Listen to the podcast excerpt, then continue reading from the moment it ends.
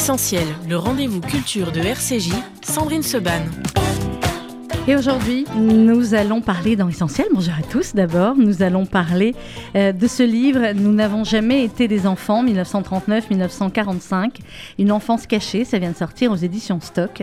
Et nous avons le bonheur ce matin d'être en compagnie euh, de Berthe Badei. Bonjour Berthe. Bonjour. Merci beaucoup d'être avec nous ce matin. Cette histoire, Berthe, Nous n'avons jamais été des enfants que vous avez écrit avec Frédéric Mettezo, c'est bien ça, euh, qui lui est le correspondant, est un confrère, c'est le correspondant de, Radio France à Jérusalem. Euh, cette histoire, Berthe, c'est la vôtre. C'est l'histoire de bon nombre euh, de petites filles nées en France en 1932. sauf que vous, votre histoire d'enfant caché, dont on va parler ce matin, Berthe, elle a, elle a continué de manière assez incroyable jusqu'en en arriver aujourd'hui, euh, eh bien, vous êtes parti euh, en Israël et aujourd'hui, vous travaillez à Yad Vashem. Berthe, vous avez 89 printemps, si je ne m'abuse, 90 euh, au mois de mars prochain. Au mois de mars. Et jusqu'à 120 ans. Et, euh, je suis d'accord et j'espère. j'espère aussi. Et, euh, et, bien évidemment que des enfants cachés, il, y en a eu en France, des familles courageuses, des justes, il y en a eu aussi, mais c'est vrai que votre parcours d'arrivée d'enfants cachés, sauvés, à travailler à Yad Vashem, encore aujourd'hui à l'âge de 89 ans, c'est un parcours incroyable. Berthe, d'abord, pourquoi vous avez mis aussi longtemps D'habitude, je demande à mes invités pourquoi ils ont écrit leur livre. Euh, là, j'ai envie de vous demander pourquoi vous avez mis aussi longtemps finalement pour écrire et pour raconter. Alors, raconter, vous avez raconté Parce avant que votre je n'ai jamais pensé à le faire. Mhm. Euh, je donnais mes témoignages depuis de, très nombreuses années à des groupes qui venaient à Yad Vashem. Mais je sentais le besoin de voir, de voir les personnes en face de moi, euh, de, de voir dans leurs yeux dans quelle mesure mon histoire les touchait, les intéressait, de voir leurs émotions. Pour moi, écrire un livre, c'était virtuel. Mm-hmm. Euh, ne, pas, ne pas être euh, ne pas être témoin de, de l'effet que, que fait mon histoire, euh, d'être seulement comme une sorte de spectateur. Euh, je pensais que, non, pour moi, ça ne me venait absolument pas, à l'esprit. Et lorsqu'on m'a proposé de faire un livre, je dois dire que tout au début, j'avais refusé. Et bon, on m'a euh, on a réussi à me, convaincre. À vous convaincre, il a drôlement bien fait de vous convaincre. Alors effectivement, celui qui, écrit votre histoire avec vous, Frédéric Mettezo, euh, dit au début, dit que la première fois qu'il a eu le privilège de vous rencontrer, euh, que j'ai eu le privilège de rencontrer Berthe, elle se tenait debout dans le grand hall d'entrée de Yad Vashem, debout à accueillir les visiteurs, à leur parler en hébreu, français, anglais et allemand. il dit c'est toujours une émotion de l'entendre parler allemand. Vous le dites, vous n'avez jamais voulu aller euh, en Allemagne, Berthe, vous n'avez jamais voulu, je crois, aussi aller en Pologne. Euh, pourtant, vous continuez, enfin, vous parlez l'allemand dans ces visites à Yad Vashem. Pourquoi? Euh, D'abord, je parle un très mauvais allemand. Moi aussi. Zerbrochene Deutsch. Et ensuite, tout simplement, c'est un petit peu par respect pour les personnes qui arrivent en face. Mhm et pour pouvoir leur expliquer au mieux ce qu'ils vont voir.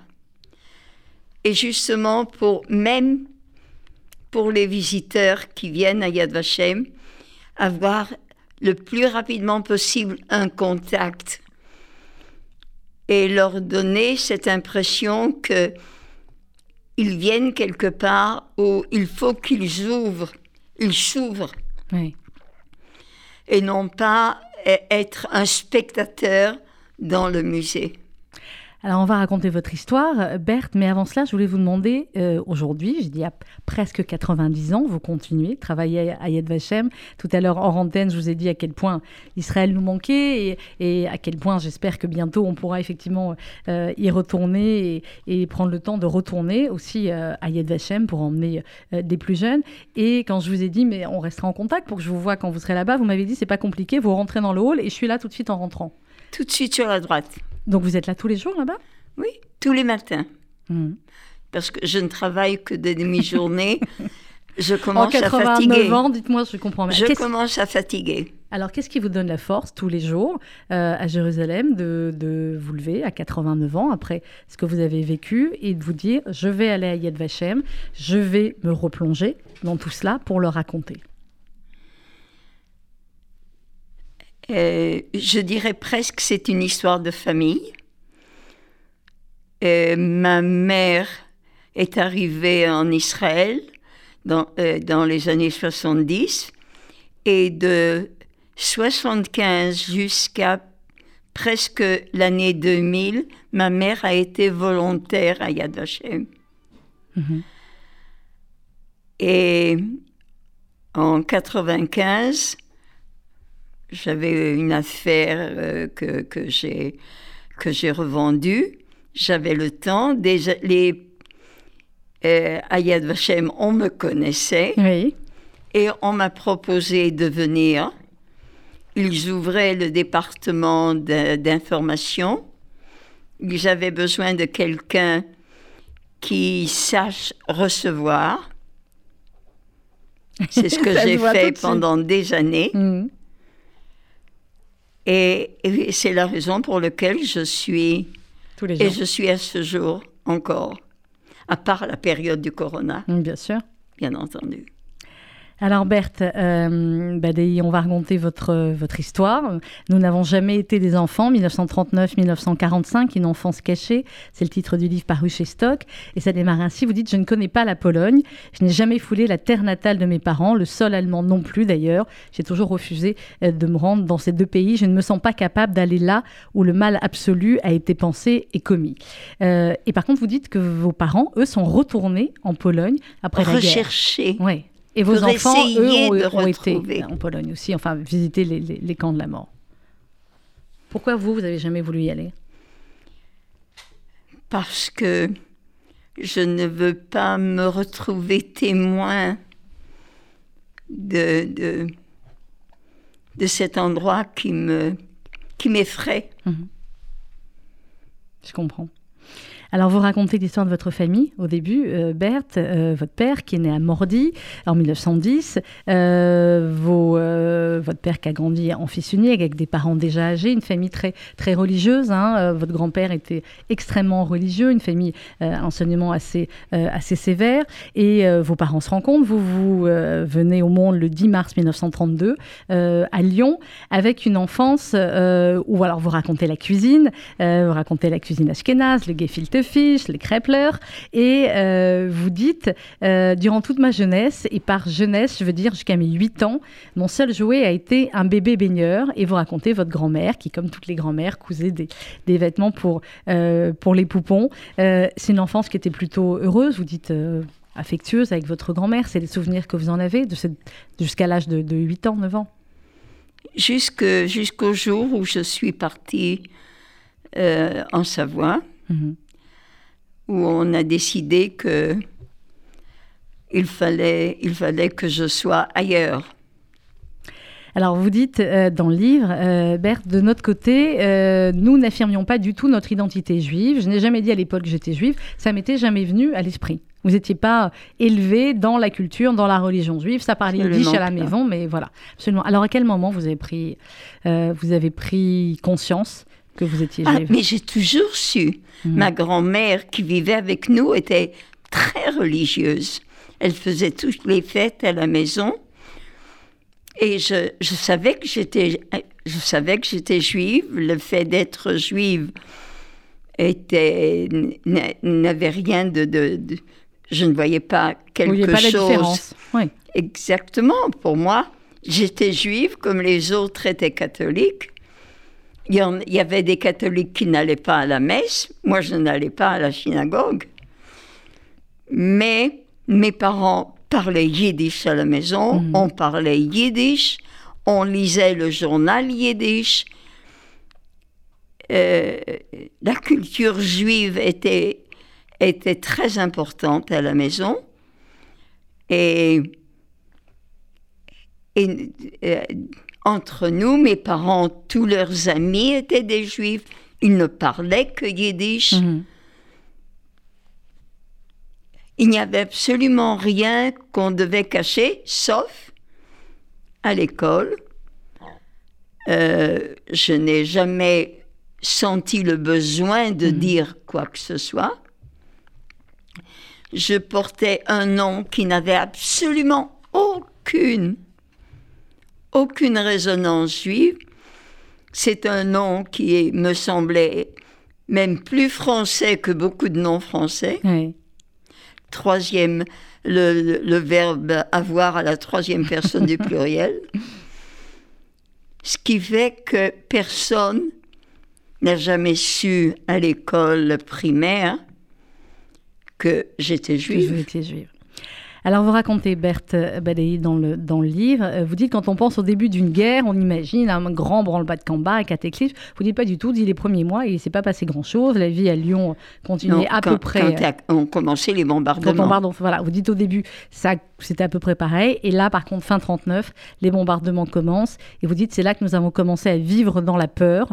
J'ai découvert cette sensation que je n'avais jamais connue auparavant et qui n'allait plus me quitter pour les années à venir. C'est ces bombardements, c'est cette étape-là qui a, euh, en tout cas à Lyon, a fait euh, basculer réellement dans la guerre euh, Bon, je suppose. C'est les bombardements, c'était c'était terrifiant. Cette peur, le fait de d'avoir à courir au milieu de la nuit. J'ai même couru en chemise de nuit mmh. dans les abris euh, ça crée beaucoup de peur. Évidemment. Alors, vous racontez, Berthe, aussi euh, les, la difficulté de trouver la nourriture, les problèmes d'approvisionnement au début, et puis la maîtresse à l'école, euh, qui dit, qui a décidé de parler aux enfants de la, de la, guerre, et qui dit, les enfants, la guerre a éclaté à cause des Juifs. Oui. C'est quoi la réaction quand on est dans la classe d'une petite fille de 7 ans, 8 ans, quand on entend ça? Oui. Et les Juifs sont la, cause de, la guerre. J'ai été très choquée. J'ai raconté ça à mon père, hmm. qui voulait faire un scandale, presque. Je comprends.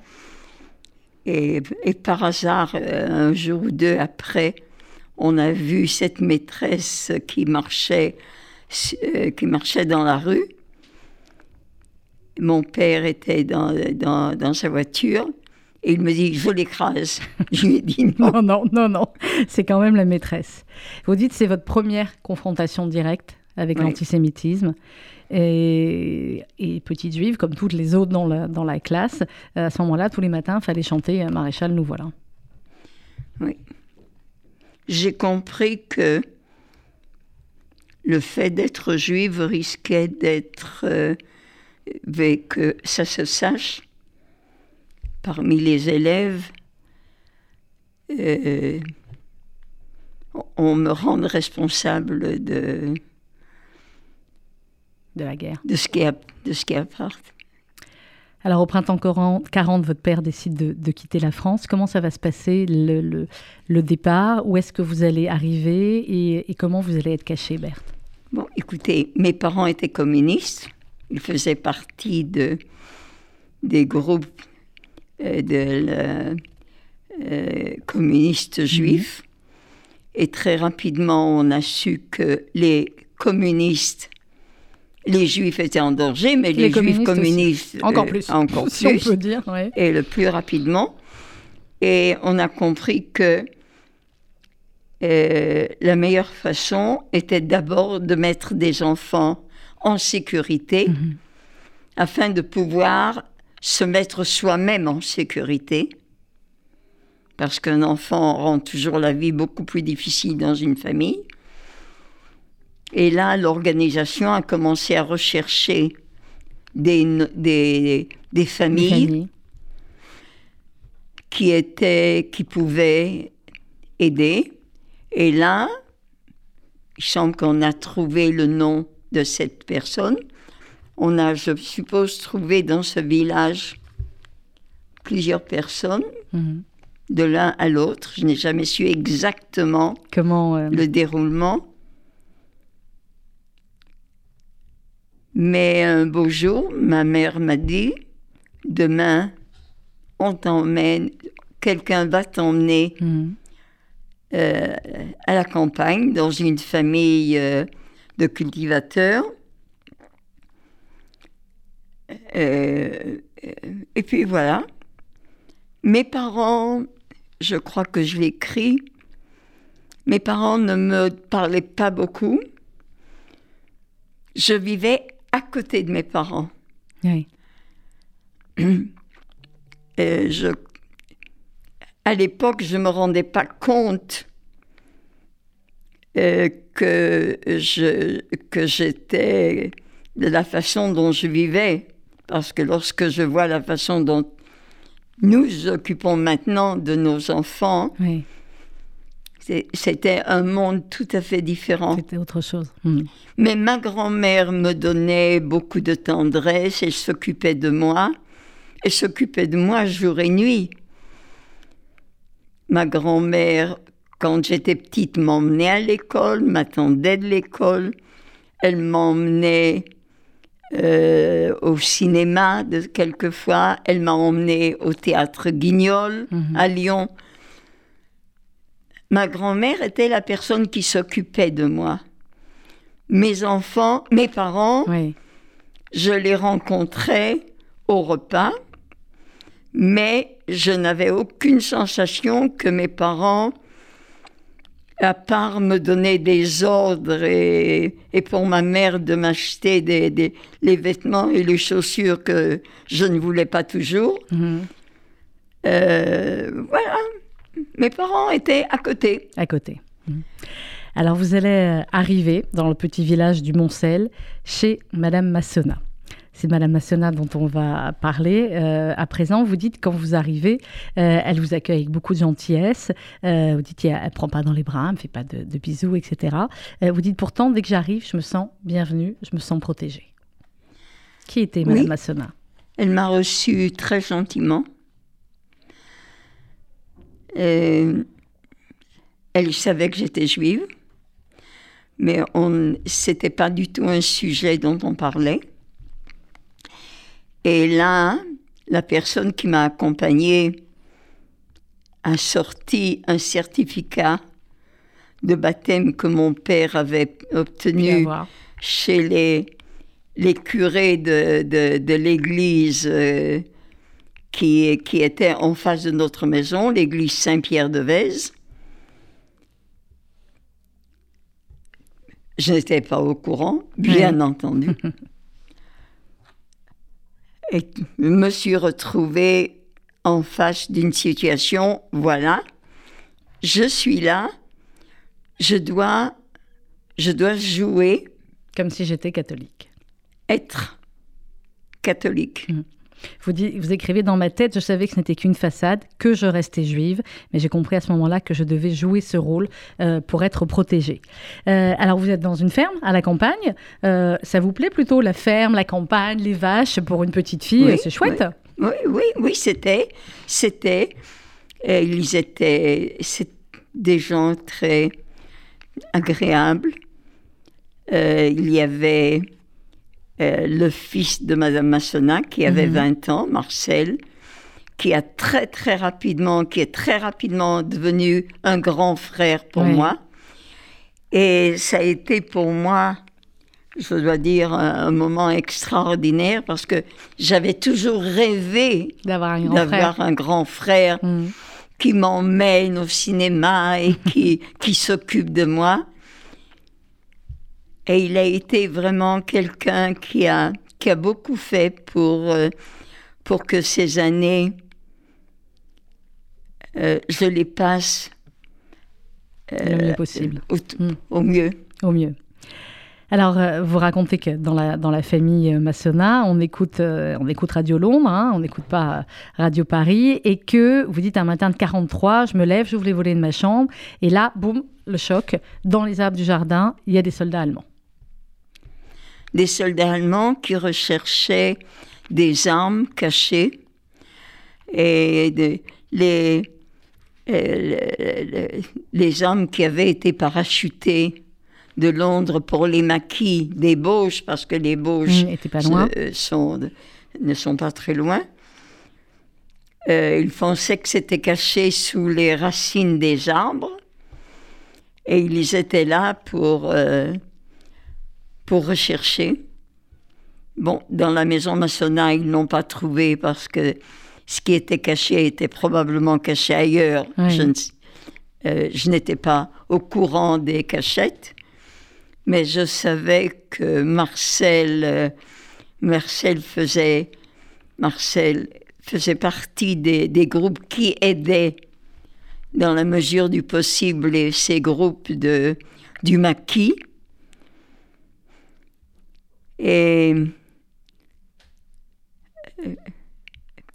et j'étais fière d'être dans cette famille. Dans cette famille-là, ouais. Bah, ça, ça, se sent à votre à, la lecture de votre livre, Berthe. Euh, vous dites aussi, évidemment, c'est le titre du livre, nous n'avons jamais été euh, des enfants. Euh, vous parlez de, de, ceux que vous avez pu rencontrer par la suite, qui étaient aussi des enfants cachés. Alors vous dites, vous, par chance, vous aviez votre, votre véritable identité, alors que d'autres ont dû complètement changer de, de, prénom, de nom. vous dites, j'ai pas été physiquement caché comme Anne Frank, on n'était pas dans des caves, des greniers, etc. On était... Mais vous dites, au fond, je crois que nous, les enfants cachés, n'avons jamais été des enfants.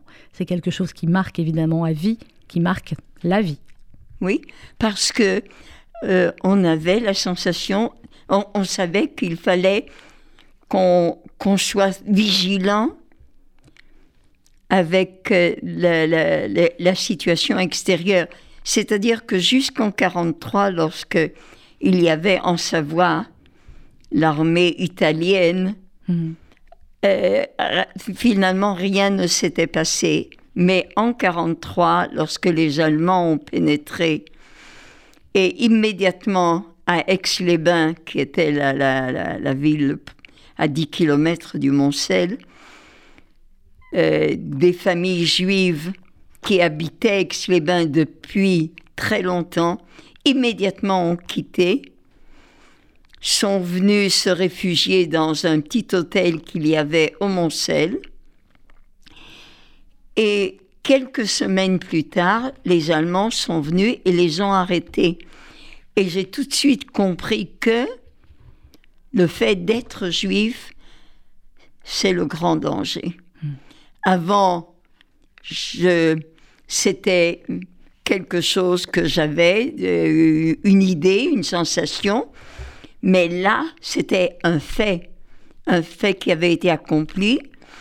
Et qui, qui, qui me poussait à, à être encore beaucoup plus vigilante sur ma façon de, de parler, ma mhm. façon de dire, sur euh, le fait de savoir cacher encore plus vis-à-vis d'autres personnes. Le fait d'être très euh, de, faire très attention avec des personnes qu'on ne connaissait pas. Et même quelquefois avec des personnes qu'on connaissait, faire attention. On ne savait pas très bien comment j'allais réagir. J'allais à l'église, j'allais, j'allais au catéchisme avec tous les autres enfants. J'ai récité mes prières, etc. Euh, j'ai joué le jeu. Vous avez joué le jeu. Vous l'avez bien joué parce que j'ai joué le jeu. Ça vous a sauvé la vie. Oui, oui. Euh, Berthe Badé, on, parle ce matin avec vous. Je rappelle à nos auditeurs de votre livre. Nous n'avons jamais été euh, des enfants. 1939-1945, euh, une enfance cachée chez Stock. Et Madame Massona. Alors vous dites, vous gardez une photo de Madame Massona. Elle vous a sauvé en vous accueillant. Puis il y a une autre fois, mais je laisserai nos auditeurs le découvrir en, lisant le livre, effectivement, où vous étiez avec votre mère et où elle vous a encore sauvé. Et c'est vrai que vous avez une, réflexion dans le livre euh, que je me suis faite en fait assez récemment en interviewant des, des enfants cachés ou des justes, où on se dit euh, évidemment qu'est-ce qu'on aurait fait nous à leur place et personne ne peut répondre. On se dit aussi, ben, moi j'aurais pris le risque pour moi d'essayer de sauver d'autres enfants, mais c'est votre cas parce que vous êtes maman, grand-mère, arrière-grand-mère aussi je crois, Berthe. Euh, quand on a des enfants, on se dit mais est-ce que j'aurais pris le risque pour eux de les mettre eux en danger pour d'autres enfants? Et c'est cela qui est absolument remarquable, inouï, magnifique. c'est juste, et leur famille, c'est qu'ils se sont mis en danger, eux, c'est une chose, mais ils ont mis aussi en danger toute leur famille pour d'autres enfants. Oui. mais il y a eu au Montcel, finalement, d'autres familles qui ont également euh, pris sous leur aile des enfants juifs et qui ont également reçu la médaille. Mais tout ça, on, l'a su beaucoup plus tard. Personne, personne ne le savait, ou en tout cas, personne n'en parlait. Hum.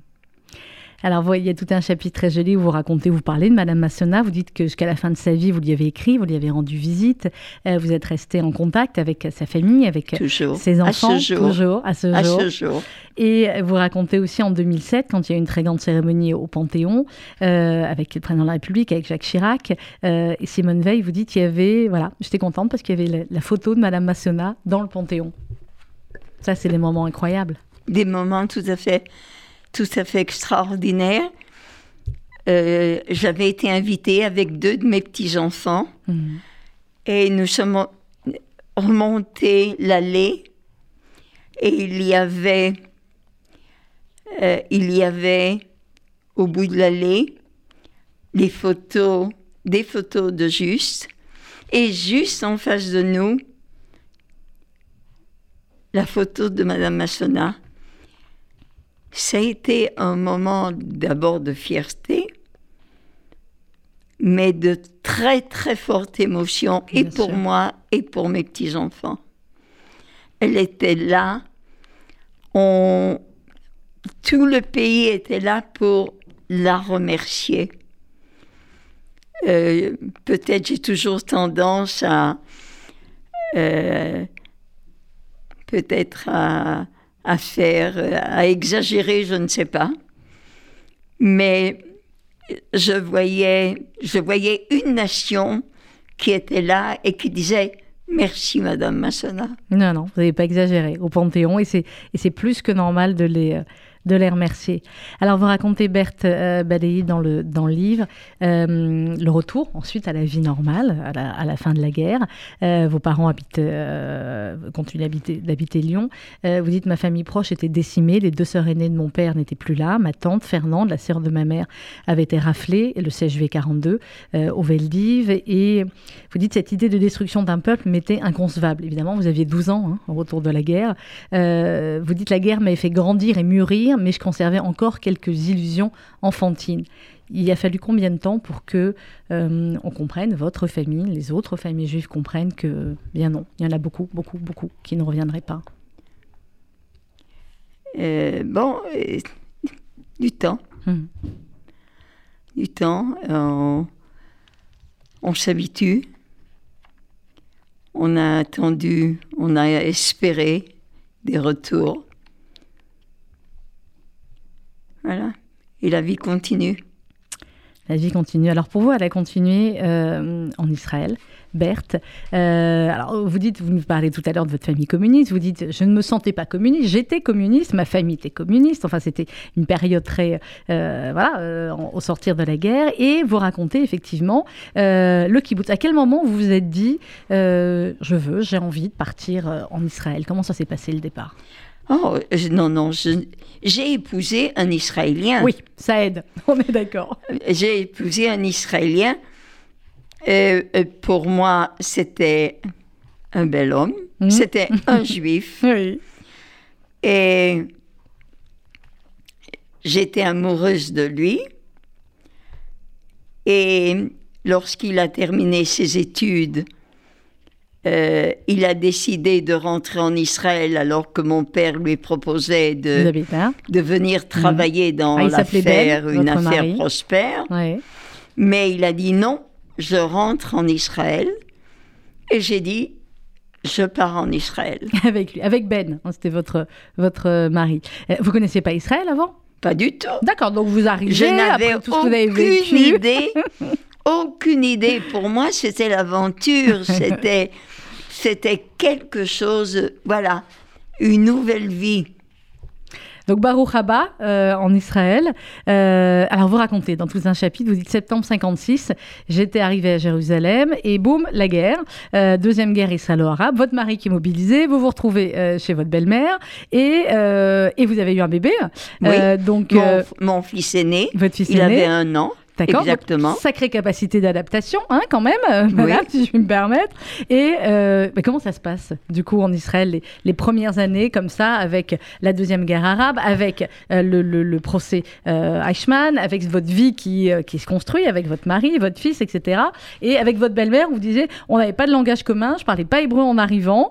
et elle, elle parlait un peu hébreu, mais elle parlait l'arabe du Yémen, donc forcément, ce c'était pas pratique. Oui, non, c'était pas facile mais on arrivait à se comprendre par gestes, etc. Euh, j'ai vécu avec elle six mois mhm. et là j'ai obtenu un appartement euh, par l'intermédiaire de l'agence juive et, et, je me suis installée et on a commencé une vie comme une vie tout à fait normale une famille qui s'installe dans un appartement. Euh, l'appartement faisait 47 mètres carrés. Euh, je dois dire, mais à ce moment-là, c'était pour nous, je dirais pas un palais, mmh. mais c'était un super appartement. Vous avez combien d'enfants, Berthe? À l'époque, je n'en avais qu'un seul. avec le premier. C'est le second est né euh, deux années plus tard. De, et mais c'était suffisant. Avec mon mari, je dormais dans le salon. Mhm. Les enfants dormaient dans la chambre. Et puis, nous avons vécu là pendant une dizaine d'années, mhm. jusqu'à ce que nous puissions avoir un appartement un peu plus grand. Un peu plus grand. Qui nous a permis d'avoir notre chambre.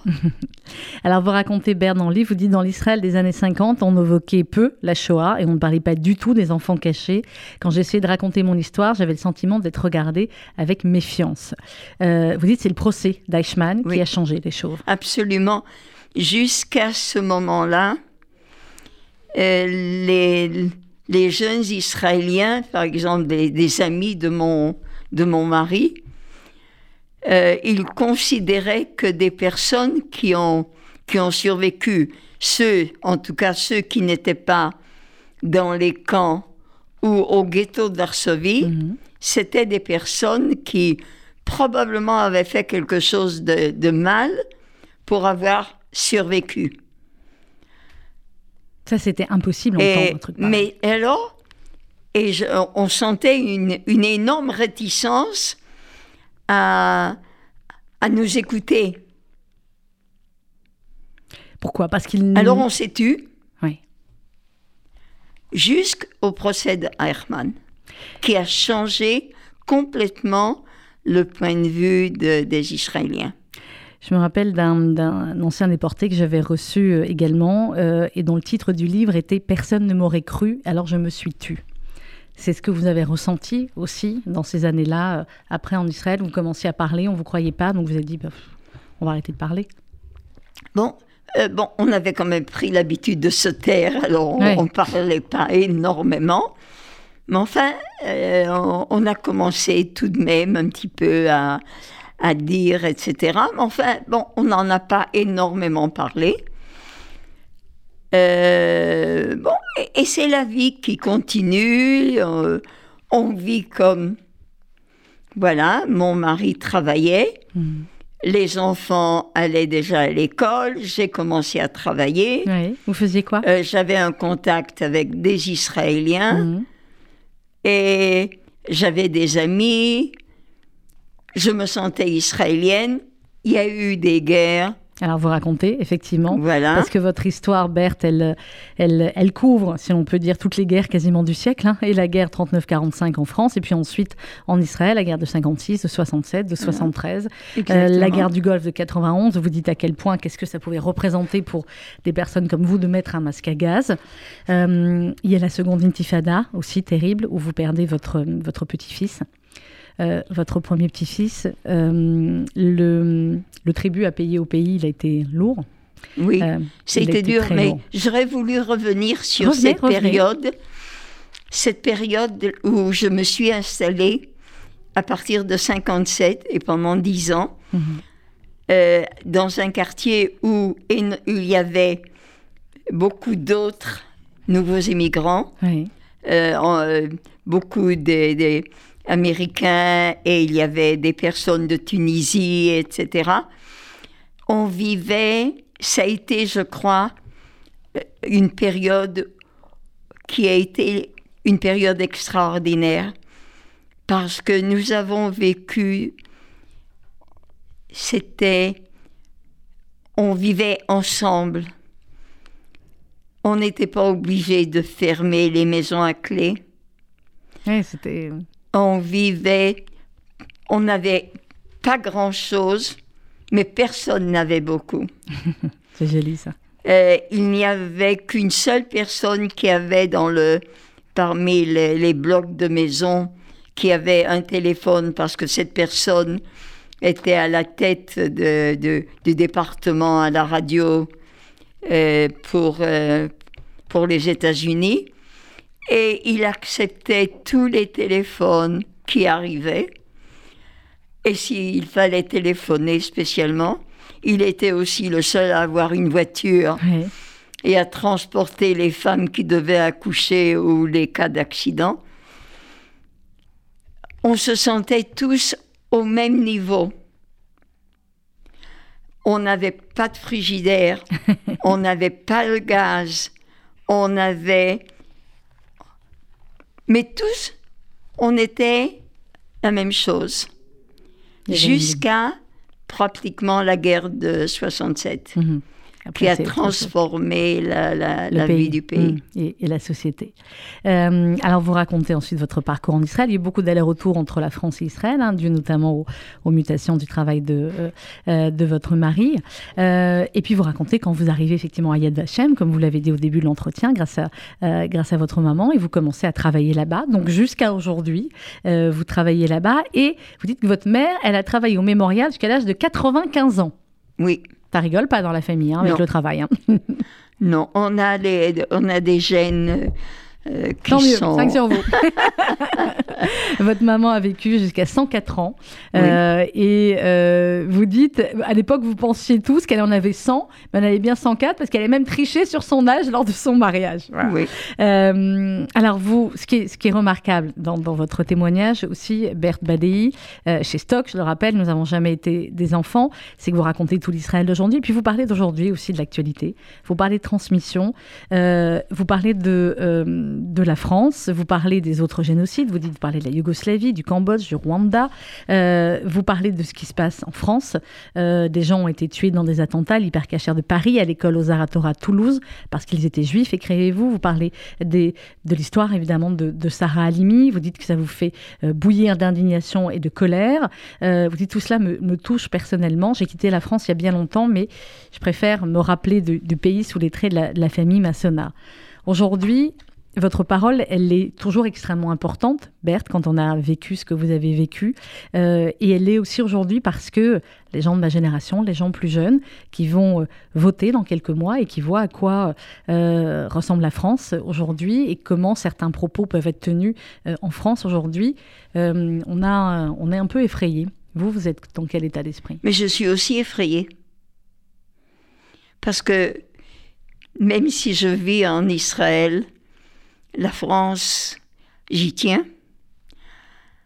Euh, je veux garder ce sentiment que la France est le pays qui m'a, où je suis née, et c'est un pays que j'aime, et c'est un pays que je veux voir comme j'aime le voir. Je suis effrayée de des propos qui, se, qui, sont, qui sont contre ma, ma raison, qui sont contre mes sentiments. Je, je, prends les choses peut-être beaucoup trop à cœur. Non, je crois pas. Vivant à quelques milliers de kilomètres. Mais je suis effrayée, effrayée de, de voir euh, des réactions euh, que, qui pour moi sont d'abord contraires à la vérité. Euh, c'est-à-dire, j'ai l'impression qu'on cherche à jouer sur les mots, jouer sur des faits et à les transformer. Je disais il y a quelques instants, Berthe, on est effrayé. Je voudrais compléter parce que comparé à ce que vous avez vécu, on n'a pas de raison, nous, d'être effrayés, parce qu'on on peut avoir peur, et vous le dites, certains moments, on peut avoir peur de plein de choses dans la vie, euh, mais ce qu'il faut, c'est combattre, combattre pour ses valeurs, euh, combattre en France ou en Israël de, différentes, euh, de différents moyens, et combattre pour les, les valeurs comme, comme finalement ont combattu les, les justes, heureusement bien nommés, comme la, la famille Massona et d'autres. ça veut dire aussi que ce combat, qui a été le combat de votre vie, Berthe, il n'est jamais fini. Non, c'est jamais fini. Euh, et finalement, c'est ce que je fais aussi à Yad Vashem. Oui, clairement. Euh, en essayant de, de faire comprendre à des gens qui n'ont aucune idée de ce qu'a été la Shoah et qui viennent pour apprendre, euh, en essayant de leur d'abord de leur faire comprendre pour qu'ils pour qu'ils rentrent dans le musée avec, avec une ouverture d'esprit et non mm. pas parce que les premières images sont, sont effrayantes et, et ces images risquent tout de suite de choquer peut-être mm. certaines personnes. Et je sens qu'il faut non pas les conditionner, mais essayer de leur expliquer dès le début et de leur faire comprendre que ce qu'ils vont voir, c'est vraiment ce qui s'est passé. On ne cherche pas à les choquer. Non. On cherche à leur démontrer, on cherche à leur faire comprendre que ce qui s'est passé a été une période terrible, a été pour toute l'humanité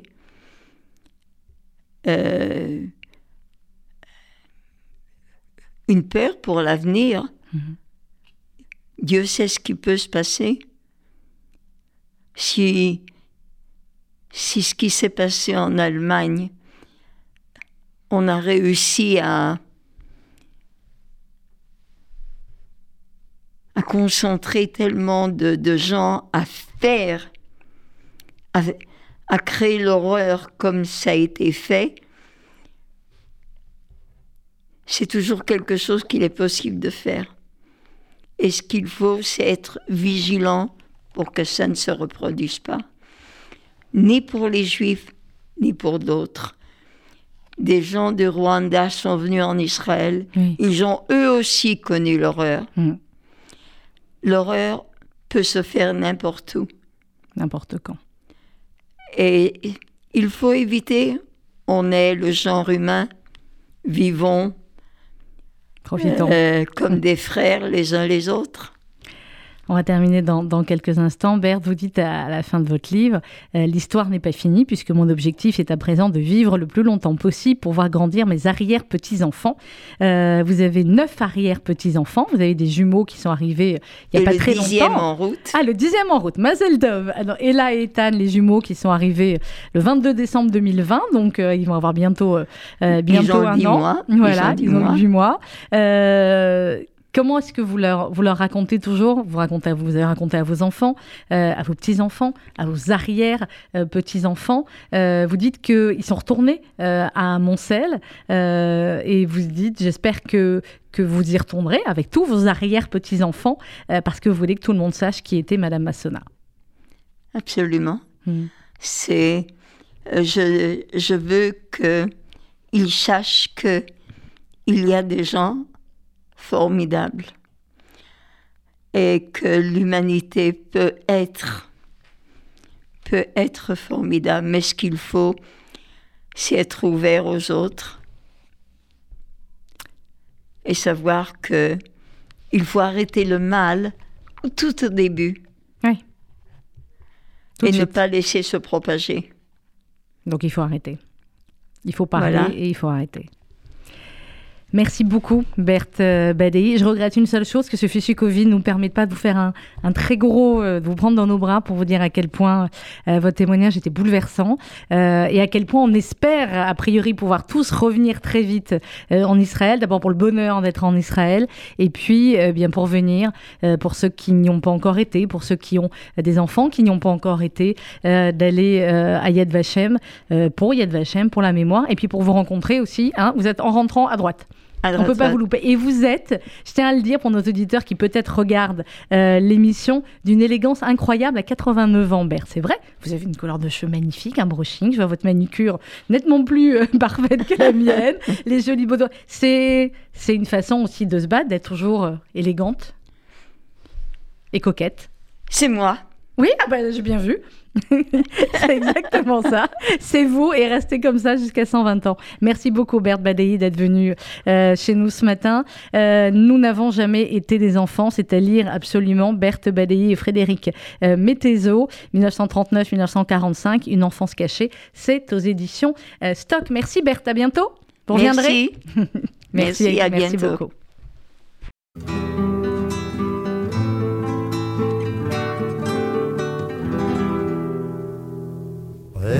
ערב של שושנים, נצאנה אל הבוסתן, מור בסמים ולבונה, לרגלך מפתן. ערב של שושנים, נצאנה אל הבוסתן, מור בסמים ולבונה, לרגלך מבטא. לילה יורד לאט, ברוח שושן אינו שבא. אבא חי שלך שיר בלט, זמר של אהבה.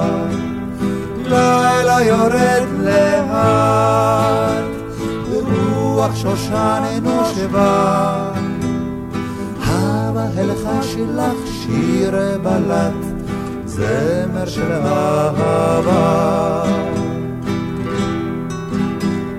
שחר הומה יומה, ראשך מהלת אל עלים, פיך אל הבוקר שושנה, אכתפנו לי. שחר הומה יומה, ראשך מהלך אל עלים, מיכל הבוקר שושנה, לכתפינו לי. לילה יורד לאט, ורוח שושן נושבה. המהלכה שלך שיר בלט, זמר של אהבה. הלילה יורד לאט, ורוח שושן אינו שבת. הבהלכה שלך שיר בלט, זמר של אהבה, זמר של אהבה.